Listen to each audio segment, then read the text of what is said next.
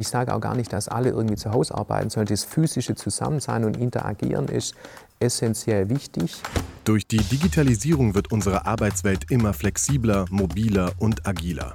Unternehmen müssen daher ihre Arbeitsweisen und Geschäftsmodelle überdenken und anpassen. Wie das gelingt, verraten wir im Kiosera Podcast. Unsere Moderatorin Annette Neth diskutiert darin mit Experten aus Wirtschaft und Wissenschaft. Wie hat sich denn Arbeit in den letzten zehn Jahren verändert? Wie ist sie heute und wie wird es in zehn Jahren aussehen? Dazu spreche ich heute mit Dr. Stefan Rie, Fraunhofer IAO. Hallo Stefan, schön, dass du da bist. Sehr gerne. Vor vielen Jahren, äh, erinnere ich mich auch noch dran, waren das Thema Notebooks, ähm, Handys, ähm, Arbeitshandys tatsächlich ein Thema, was der Führungsebene vorbehalten war, also was Führungskräfte bekommen haben im Rahmen ihres Arbeitsvertrags. Heute ist es eigentlich undenkbar, dass nicht jeder Mitarbeiter ein äh, Mobiltelefon hat oder eben auch ein Smartphone. Ähm, wie ist denn das in den letzten Jahren geworden mit der Büroarbeit? Ist die denn smarter geworden? Ja, ich glaube, da hat sich die letzten Jahre, äh, also vor zehn Jahren haben wir drüber gesprochen, da konnte man sich das vorstellen. Man konnte es ja tatsächlich auch schon sehen. Da gab es ja schon einige, die freiheitlich arbeiten konnten mit ihren Notebooks äh, oder Laptops damals. Und ich glaube, was sich jetzt verändert hat die letzten Jahre und vor allem, glaube ich, die letzten fünf, sechs nochmal, dass es super in die Breite ging. Also im Prinzip arbeitet ja heute nahezu jeder so. Also sieht man schon, muss ja nur auch in die Züge schauen, wo das vielleicht vor zehn Jahren äh, war ein paar, war die erste Klasse voll mit Notebooks äh, und jetzt ist äh, komplett bis runter zu, zu den Kindern. das stimmt. Heute ist ja sogar im also umgekehrten Fall so, dass es ja tatsächlich diese Silent-Abteils gibt, habe ich mhm. neulich festgestellt, wo halt explizit gewünscht wird, dass keine Mobilfunktelefone mit im Abteil sind, damit man sich also auf die Fahrt oder die Landschaft äh, mhm. konzentrieren kann und nicht immer die Gespräche vom Nebenmann mithört. Ja, oder gar auf die Arbeit, die auf dem Notebook auf einen wartet. Ah, stimmt, ja. ja.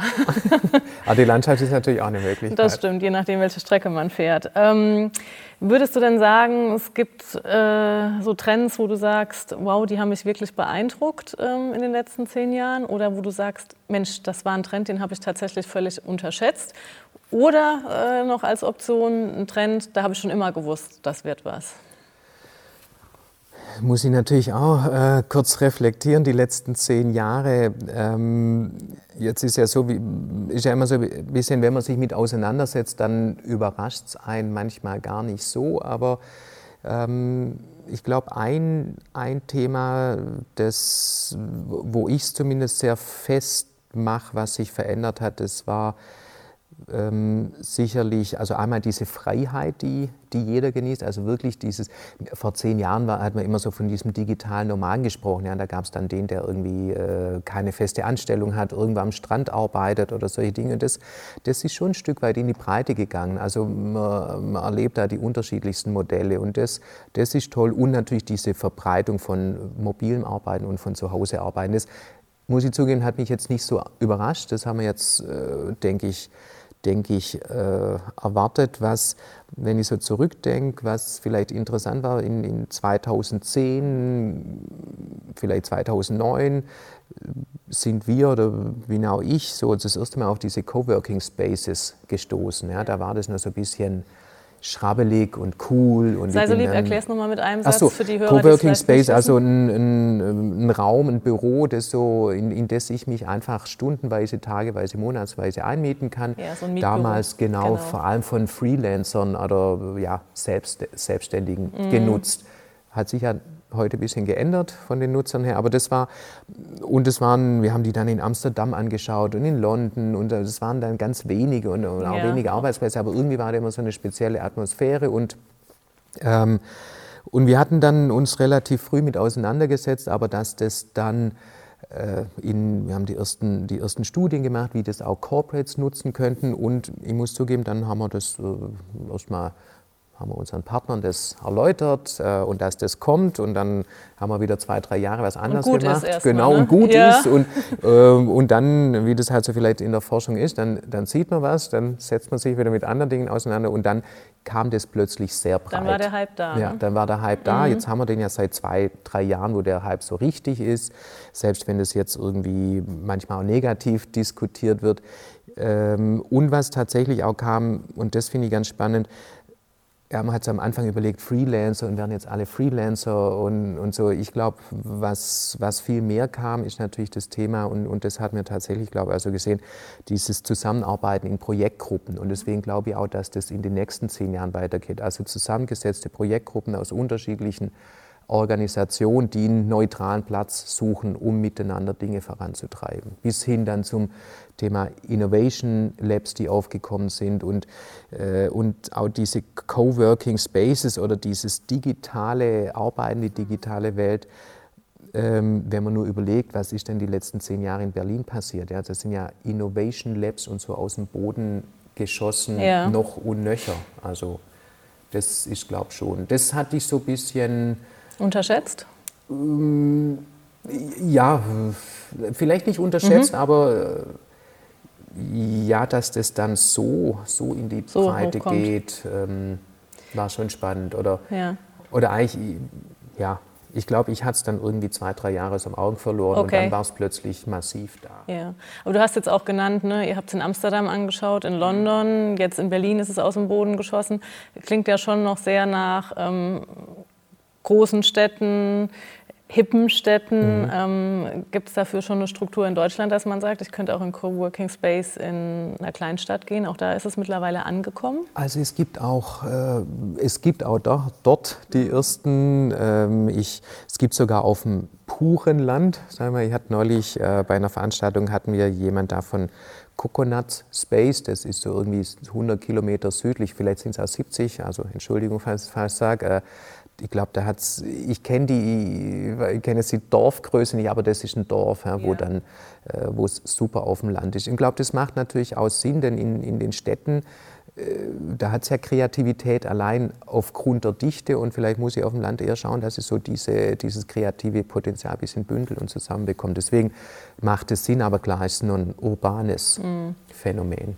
Aber ich kenne es, ähm, wie du eben halt gesagt hast, dass du schön findest, dass sich Organisationsformen dann zusammenfinden, um mhm. kreativ zu arbeiten. Tatsächlich in unserem Unternehmen ist es so, dass man sich früher, sage ich mal, für so einen Offside-Tag in ein ähm, Hotel eingemietet hat, in Tagungshotellen hat dann Raum gebucht und heute geht man tatsächlich auch schon mal ähm, in einfach eine kreativere Umgebung, in einen Coworking Space, in einen Wasserturm oder, oder irgendwo in ein Loft oder so, um dann halt auch diese strategischen Themen in einer anderen Atmosphäre einfach mal zu besprechen, mhm. um sich dadurch dann irgendwie auch zu befruchten.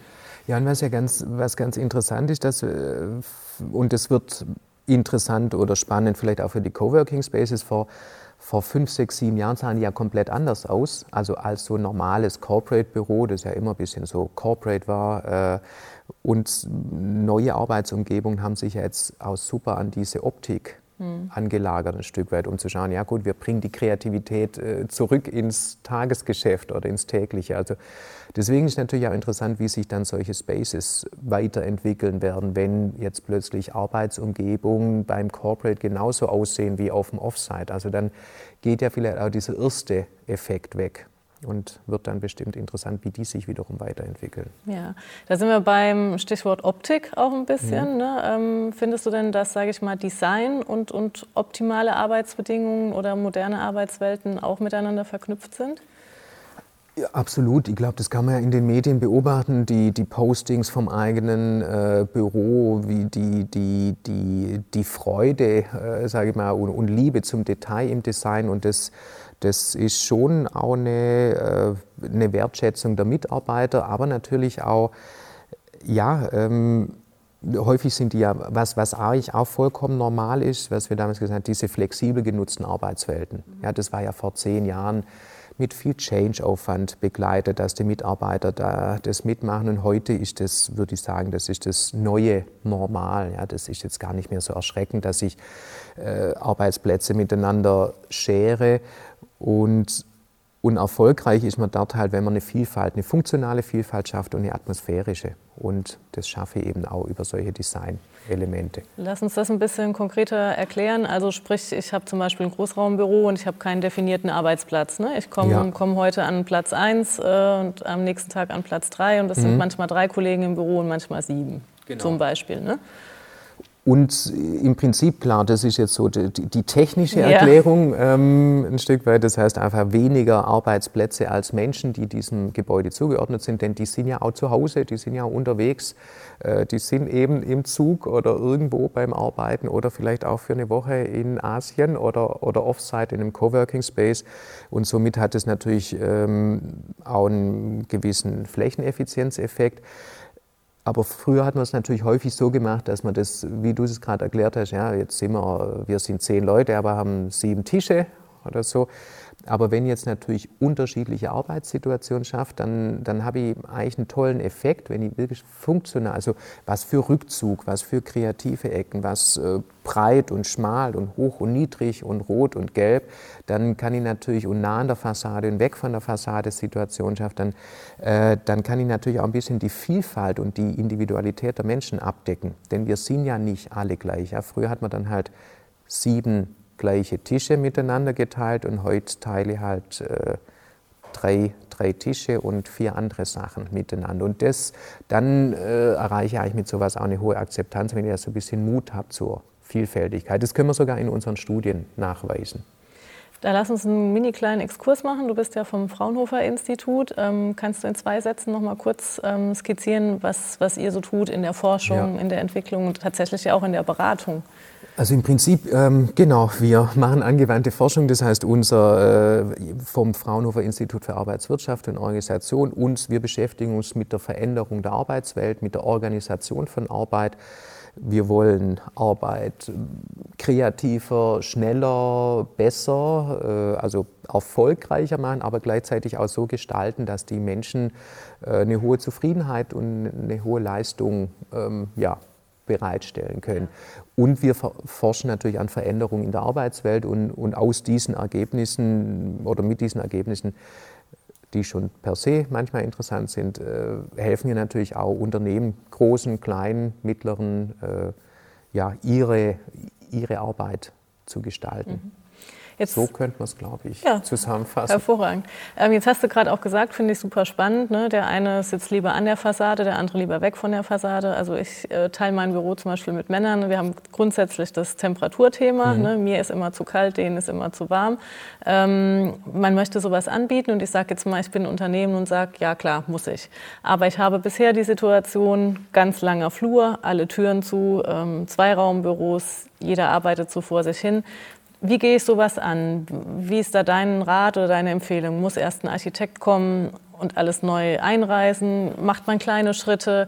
Muss es einen zentralen Umbruch geben? Wie komme ich dahin mit den Mitarbeitern? Also ganz, ähm, ganz ehrlich, es muss schon einen Umbruch geben. Das heißt jetzt nicht, dass sie komplett alle fünf Etagen vielleicht sofort komplett verändern muss, aber äh, ich finde es immer ganz gut, wenn man was ausprobiert, äh, experimentiert und dann daraus lernt und es dann überträgt. Natürlich kann man sich da ein bisschen Hilfe suchen von uns oder von anderen. Ähm, aber ich muss nicht sofort alles auf den Kopf stellen. Aber ich muss natürlich das, was ich mache, wenn ich sage, ich mache jetzt einen, einen Bereich, den sollte ich schon wirklich neu denken. Weil äh, es ist jetzt nicht getan, irgendwie äh, einen Sitzsack reinzuwerfen. Okay, das, das reicht Büro. nicht. Das, das ja. reicht nicht. Das heißt, ich muss aber auch einen Invest tätigen. Ne? Also ich muss, ähm, sage ich mal, mutig sein und innovativ sein, aber ich muss auch das Geld dafür in die Hand nehmen. Ähm, ja, weil ich will ja, also ja, muss ich. Ja. Also aber das ist ja bei allen, ob ich in IT investiere, in Menschen äh, und mit so einer Arbeitsumgebung investiere ja auch genau in Menschen mit dem Ziel, die äh, motivierter zu machen, mit dem Ziel, vielleicht Ideen zu entwickeln. Das ja, muss ich investieren. Aber man kann ja immer mehr und weniger investieren und man ja. kann, äh, wie man heute ja in, äh, ich mal, in, einer, in agileren Ansätzen einfach sagt, okay, ich probiere was aus, ich justiere das nach äh, und dann gehe mit dem in die Breite. Ähm, wir haben Büroangestellte gefragt, mhm. ähm, wie ist denn im Moment die Arbeitssituation? Also äh, arbeiten Sie mobil, arbeiten Sie flexibel? Ähm, und ähm, für uns ist halt dabei auch die Frage gewesen, ne, sitze ich eben noch am Schreibtisch und produziere viel Papier oder bin ich eben dadurch, dass ich ähm, flexibel unterwegs bin, auch mit, mit Softwarelösungen etc. im papierlosen Büro. Zweites Thema. Aber nichtsdestotrotz ist bei dieser Umfrage herausgekommen, dass viele Arbeitnehmer sagen, naja, bei mir im Unternehmen ist das gar nicht so. Also da wird das zum Beispiel nicht angeboten. Ich darf nur einmal im Monat Homeworking machen oder sowas. Ja. Und daraus halt die Frage, gibt es so drei Key Must-Haves oder sowas, wo man sagen muss, damit muss man schon mal anfangen, das muss man bieten?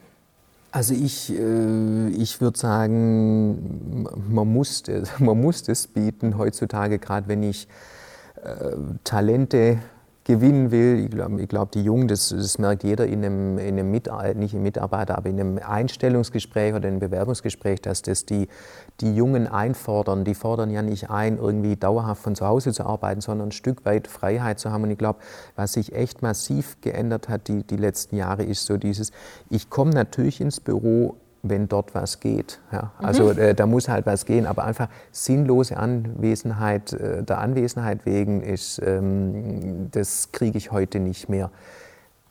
Zumindest nicht in der Breite durch. Und ich sage auch gar nicht, dass alle irgendwie zu Hause arbeiten sollen. Das physische Zusammensein und Interagieren ist essentiell wichtig.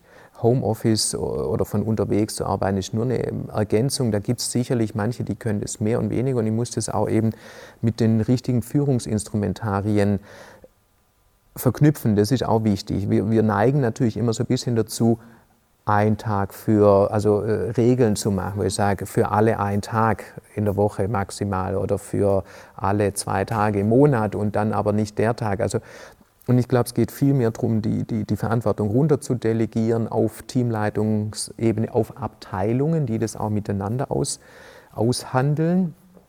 Äh, einen Vertrauensvorschuss zu geben, das muss ja auch mal klar sein, das funktioniert nur solange unser, wir sind hier, um, um miteinander Business zu machen, um miteinander erfolgreich zu sein. Ähm, und dann eben äh, das wirklich so zu führen. Für manche ist vielleicht schon ein Tag die Woche zu viel. Mhm und andere können drei Tage. Und das verändert natürlich auch Führung komplett. Und da kann ich nur sagen, echt auch wieder da ausprobieren und natürlich brauche ich äh, sehr gute Ausrüstung dafür, dass das funktioniert. Aber vor allem auch die Absprachen im Team. Aber ist ja auch ein Stück weit tatsächlich die Unternehmenskultur ähm, gefragt. Ne? Wenn du sagst, man muss ins Büro kommen, weil da soll was gehen, ähm, dann ist es ja mitunter gar nicht mehr, dass ich da mein Bildschirm besondere Zollgröße hat, weil ich bin so gut ausgerüstet, dass ich das auch von zu Hause kann. Aber ich glaube, dass halt man diesen Austausch hat, dass man vielleicht mal mit einem Kollegen zusammen einen Kaffee trinkt und brainstormt zu einem Thema, was vielleicht ein bisschen schwieriger ist, wenn man eben nur eine Mail schreibt. So. Ähm, absolut, also das, das merkt man auch. Wir hatten es vorhin von diesem Coworking Space oder so häufig ist ja so, dass sie Projektgruppen zusammenbild, zusammenbauen und dann in so ein Space entsende, weil dann sind die dort fokussiert auf miteinander zu arbeiten. Und gleichzeitig, wie du das gerade erwähnt hast mit den Bildschirmgrößen, ich, ähm, ich muss natürlich eine Arbeitsumgebung bieten, in der ich wirklich Höchstleistung möglich ist. Möglich ist. Mhm. Und, und wenn ich die Freiheit gebe, dann muss ich auf der anderen Seite auch in diese Arbeitsumgebung investieren, denn ich kann ja die Leute nicht zurückzwingen und die müssen aber natürlich ist gut, wenn die kommen, weil sie das Gefühl haben, sie arbeiten dort besser. Und was wir häufig häufig versuchen wir, sagen, die Generation Y ist so oder Leute sind so. Und ich glaube, wir müssen viel mehr dieses Individuelle noch steuern, wo ich sage, manche können super gut zu Hause arbeiten, andere nicht. Das ändert sich auch in der Lebensphase ein Stück weit. Ja, habe ich Kinder, habe ich keine Kinder, was ist zu Hause los? Jeder geht mit den Sachen anders um und da müssen wir noch eben viel individueller auf die Leute eingehen. Das macht es anstrengend, aber das lohnt sich in der Regel. Das stimmt. Also tatsächlich, ich arbeite auch sehr, sehr ungern von zu Hause. Ich habe jetzt aber auch zum Beispiel keine weite Anfahrt. Also das ist für mich kein, kein Pluspunkt zu sagen, ich bleibe daheim. Aber weil ich zu Hause gefühlt noch 37 andere Sachen mache. Ne? Also man ist dann trotzdem irgendwie noch mal im Haushalt kurz tätig und, und man spricht mit den Kindern. Und ich bin gerne quasi fokussiert. Aber ähm, andere Kollegen sagen, ich finde es total toll, wenn ich morgens höre, es ist Stau. Und ähm, bevor ich mich jetzt eine Stunde auf die Autobahn stelle, bleibe ich erst mal zu Hause und arbeite dann miteinander weiter. Und das ist das, was du auch sagst, ne, mit dem Individuellen, ähm, dass das halt einfach ein Geben und ein Nehmen ist und wenn das funktioniert, ist super. Genau, und ich muss als, als äh, Arbeitnehmer natürlich auch ein bisschen beobachten, mich, wann mache ich was, wo gut. Ja, das, das gehört auch dazu, weil es ist etwas, äh, eine etwas veränderte Welt. Ja, sind wir auch mal ein bisschen bei den Vorschusslorbeeren, wo wir es vorhin schon hatten, dass du auch als Arbeitgeber ja auch ein bisschen Vertrauen haben musst. Mhm. Ne? Dass also, wenn ein Kollege sagt, ich brauche jetzt dreimal die Woche Homeoffice, ähm, dass man dann nicht vor allen Dingen mutmaßt, naja, einmal kommt der Schornsteinfeger und einmal ist noch weiß ich was, sondern dass es halt einfach in der Situation nichts an der Arbeitsqualität schmälert. Genau. Ähm, wenn wir nochmal auf unserer Zeitschiene bleiben, würdest du sagen, dir fällt ein, ein, Arbeitsplatz oder ein Beruf ein, wo du sagst, vor zehn Jahren war das noch so, jetzt quasi im Heute hat es schon geändert, ja oder nein? Und möglicherweise in den nächsten zehn Jahren ist das völlig obsolet oder ein ganz anderes Bild? Ähm, ich, ich glaube, die letzten zehn Jahre, ich muss jetzt echt nachdenken. Es gibt bestimmt welche, wo es sich komplett äh, geändert hat. Ich gebe zu, so, so spontan fällt mir jetzt gar keiner ein. Ich habe das eher inkrementell wahrgenommen. Also immer in kleinen Schritten verändert sich die, die Arbeit ein Stück weit. Aber wir haben meiner Einschätzung die letzten zehn Jahre eher so gelernt, anders zu arbeiten, Arbeit gut zu organisieren für uns. Ähm, klar kamen, es kamen neue Geschäftsmodelle dazu und so. Also wenn jetzt nur an Plattformökonomie und solche Dinge denkt, die natürlich ganze Branchen verändert haben, aber wir sind schon glaube ich, im Arbeiten nicht so anders manchmal als mhm. vor zehn Jahren. Wir haben jetzt, was sicherlich neu ist, seit, seit drei, vier, fünf Jahren, agile Methoden zu nutzen und diese Dinge, äh, das ganze, der ganze Design Thinking Hype, ja, die große Kunden- oder Nutzerzentrierung, äh, was jetzt aber zum Beispiel eben in Architektur und in Design überhaupt nicht neu ist, sondern das einfach andere Branchen erschlossen hat. Ähm, ich glaube, die, die Sachen, also die Veränderung in der Natur von Arbeit, in dem, was wir tun, das, das steht jetzt wirklich die nächsten zehn Jahre an. Und da bin ich mir sicher, das wird teilweise gewaltig. Okay, also sein. sehr vehement. Ja. Ähm, Stichwort KI ist ja eigentlich auch ein sehr vehementes Thema, wobei der Begriff ja unheimlich weit gefasst mhm. ist. Aber kann man sagen, das wird auch einen Einfluss auf die Büroarbeit haben?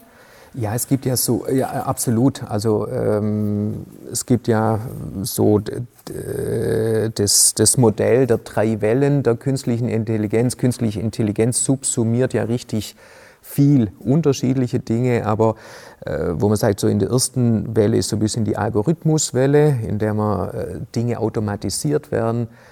Ähm, man kann es jetzt schon beobachten, aber natürlich auch unstrukturierte Daten ganz anders genutzt werden. Man kann es jetzt schon beobachten, wenn ich, wenn ich überlege, es gibt äh, in Köln, kommen die, glaube ich, her, diepel.com, also ich mache jetzt keine Werbung, aber es ist faszinierend, diese Übersetzungsmaschine äh, oder der Übersetzungsalgorithmus, wo man einfach, äh, genau, meine Mail gebe ich ganz ehrlich zu, die formuliere auf Deutsch, na, kopiere sie rein und wieder raus und dann ist die Englisch und, und das ist sogar richtig gut, würde ja. ich mal sagen.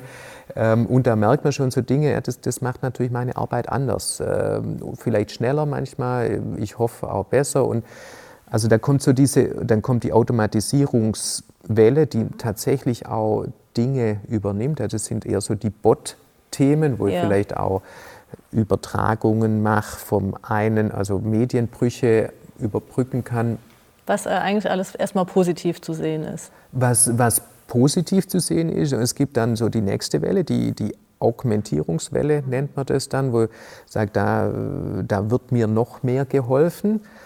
Äh, ich mache mal so ein Beispiel, zum Beispiel parametrische Planungstools. Also wenn ich jetzt zum Beispiel äh, Architekturplanung mache in CAD-Systemen, wo dann schon Dinge hinter, also Regeln hinterlegt sind, ähm, wo ich dann ändern kann, sagen, ja, ich erhöhe die Dichte der Arbeitsplätze, ich mache das oder jenes und dann tut es innerhalb kürzester Zeit äh, errechnen, errechnen ja. und neu darstellen. Das kann ich jetzt natürlich nutzen, um höhere Qualität zu erzeugen, um mehr Varianz zu erzeugen. Wer dort schlecht ist, für den ist es natürlich eine Gefahr, weil äh, das sehr schnell dann auch ersetzt wird. Und da merkt man schon so ein bisschen. Und dann, ähm, und so kann ich das natürlich weiterdenken. Es gibt ja es gibt viele Studien mittlerweile oder einige Studien mittlerweile, die von einem hohen Automatisierungsgrad ausgehen. Da gibt es dann unterschiedlichste Szenarien, welche Jobs äh, oder Tätigkeiten wegfallen.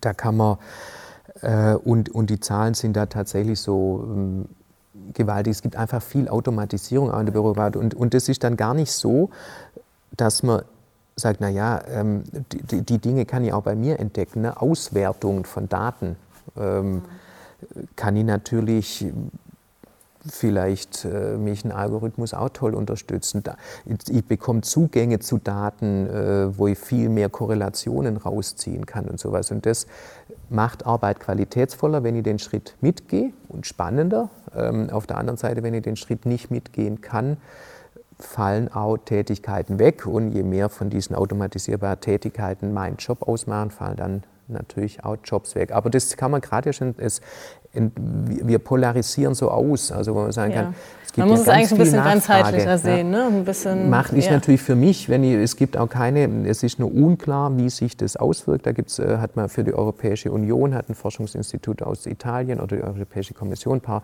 Themen aufbereitet, eine ganz interessante ähm, ähm, Studie, ich glaube von vor zwei Jahren, es gibt noch keine Klarheit, ob es insgesamt mehr oder weniger Jobs gibt. Okay. Aber ich weiß halt, äh, wahrscheinlich in meinem Unternehmen verändert sich was. Mhm. Und da gibt es eine Studie vom World Economic Forum von 2018.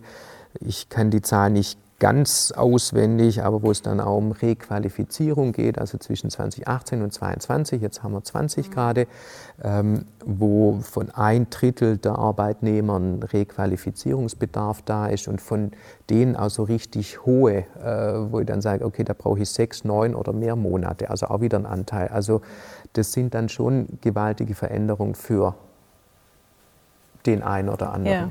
Bleibt auf jeden Fall sehr spannend. Lass uns zum Abschluss noch äh, einen Themenblock streifen. Friday for Futures, Thema Nachhaltigkeit. Was für eine Rolle spielt dieses Thema deiner Meinung nach in der Gestaltung von Arbeit? Äh, genau, genau zehn Jahre her, glaube ich, dass wir unsere erste Studie damals Green Office gemacht haben, gesagt, welche Rolle spielt Nachhaltigkeit äh, in, der, in, in, der, in der Gestaltung von Büroarbeit. Wurde dann etwas das Thema überrannt und übertönt vom Thema der Digitalisierung und der Veränderung ja, ganzer Branchen. Äh, und ich muss sagen, ich finde das, kann man diskutieren, wie auch immer, finde auf jeden Fall gut, dass das Thema zurückkommt. Wir fanden es da, ich fand es damals essentiell, wir, glaube ich, fanden es essentiell und wir. Auch in dieser Härte und Medienpräsenz, die es jetzt hat? Wenn das der einzige Weg ist, um sich damit auseinanderzusetzen, dann, dann vielleicht ja. Ich glaube, äh, ich, ich glaube, man kann das nicht leugnen, dass wir was tun müssen. Deswegen bin ich eigentlich, ich persönlich, äh, ganz froh. Da, ich sage es einfach, das, was passiert und es ist jetzt wieder Bereitschaft für solche Themen und, und das ist toll und, äh, und ich glaube, man, muss das, man muss das angehen. Wir gehen das auch in unserem Projekt. Wir haben die alten Sachen wieder rausgeholt, ja, ähm, äh, transferieren die so ein Stück weit in die Zukunft und äh, Genau, und da gibt es natürlich auch, also wichtig ist Kannst einfach, da ein konkretes Dinge, Beispiel machen?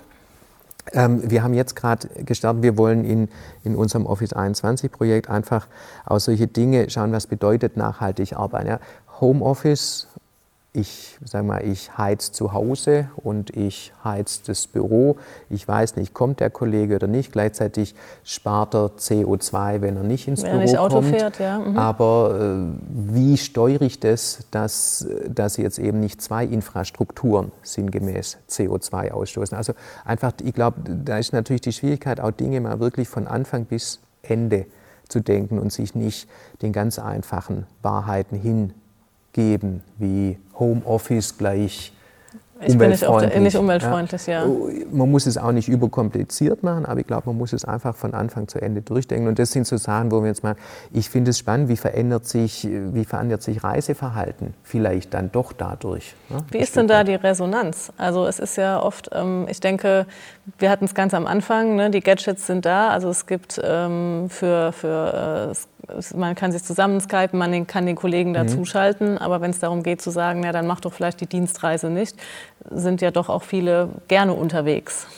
Ja, also vielleicht wie ich erwarte, dass sich Arbeit verändert. Wir sind immer nur so, wenn ich die letzten fünf Jahre, dann war es Flexibilisierung und jeder geht zu seines Weges und Work-Life-Balance. Und ich glaube, ähm, und, und man kann aber auch dieses agile Arbeiten natürlich beobachten, wo ich sage, das, das lebt schon vom Zusammensein, vom physisch Zusammensein. Und ich glaube, wir werden in Zukunft sowas erleben, A, viel mehr Projektarbeit, wo ich sage, okay, jetzt du, du und er, wir arbeiten jetzt zusammen und bringen das Ding zu Ende.